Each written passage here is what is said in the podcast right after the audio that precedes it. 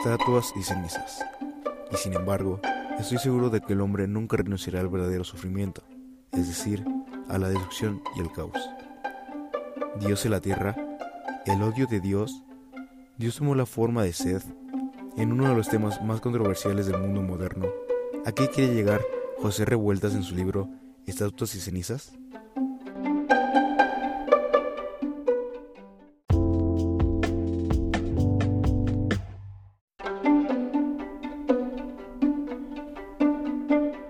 Estatuas y cenizas. Y sin embargo, estoy seguro de que el hombre nunca renunciará al verdadero sufrimiento, es decir, a la destrucción y el caos. Dios en la tierra, el odio de Dios, Dios tomó la forma de sed en uno de los temas más controversiales del mundo moderno. ¿A qué quiere llegar José Revueltas en su libro Estatuas y cenizas?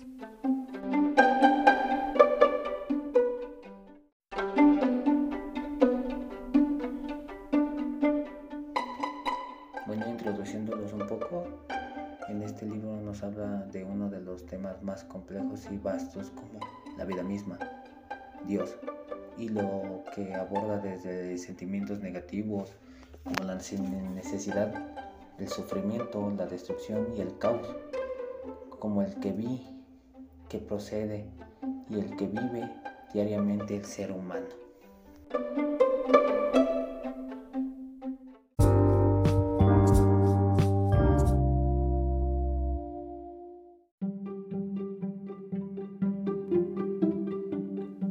La población está cerrada al odio, el fomento, promoción o instigación en cualquiera de sus formas, al odio, la humillación o el menosprecio, así como el acoso, descreditación, difusión de reotipos negativos, estigmatización o amenaza, motivos que pueden ir más allá de la raza, color, idioma, religión o creencias, nacionalidad, origen étnico o nacional.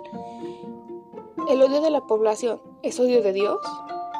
Muchos tenemos la creencia de que el odio que nosotros traemos es el odio que Dios está reflejando y se está basando por medio de nosotros. Eh, de mi parte, yo no creo en esto. Yo creo que cada quien es libre de hacer lo que quiera. Si odias a una persona, pues necesitas, no sé, analizar porque muchas cosas de las que nosotros creemos buenas no lo son. Y nosotros actuamos a conforme pensamos y no siempre vamos a estar bien. Entonces, pues el odio es es algo que vive en ti, dentro de ti, que yo sé que debes de sacar, pero no es buena forma de demostrarlo, sino que pues, siempre hay que perdonar y pues, no tener odio a nadie. ¿Dios toma la forma de sed? Sí, sí la toma.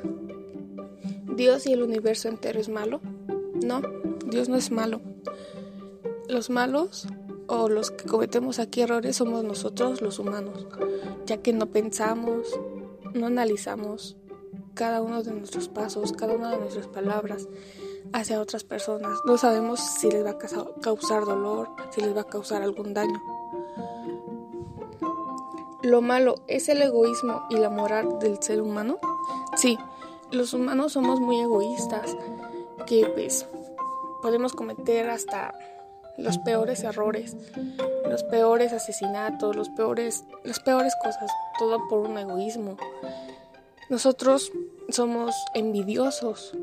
La envidia es la que nos puede, la que pues está ahí y nos hace que en este egoísmo pueda crecer un odio hacia otra persona y en esto podamos cometer muchos errores y pues puedan pasar muchas tragedias.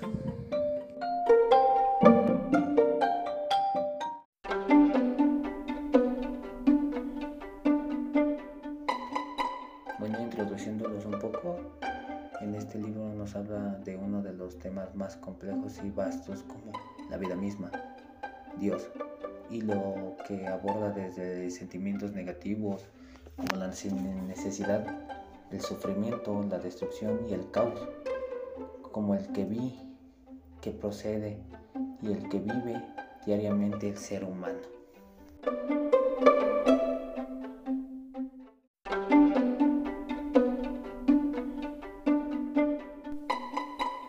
Los acontecimientos recopilados en Estatuas y Cenizas una parte creada para llegar a ser uno de los clásicos mexicanos, o al menos eso dicen las malas lenguas.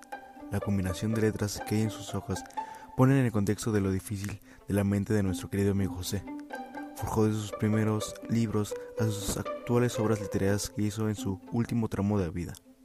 Un lapso de tiempo siempre sentido por la intensidad de su rebeldía y su enorme compromiso social. Un carácter rebelde, como antes se mencionó, en sus escenarios, duras como la pasión, opresoras como un hombre, extensa como la vida misma, profundas como puede ser el más mínimo intercambio de miradas, imperdible como el actual mundial, son quizás los pensamientos, opiniones que me llegan a la cabeza al pensar en estatuas y cenizas.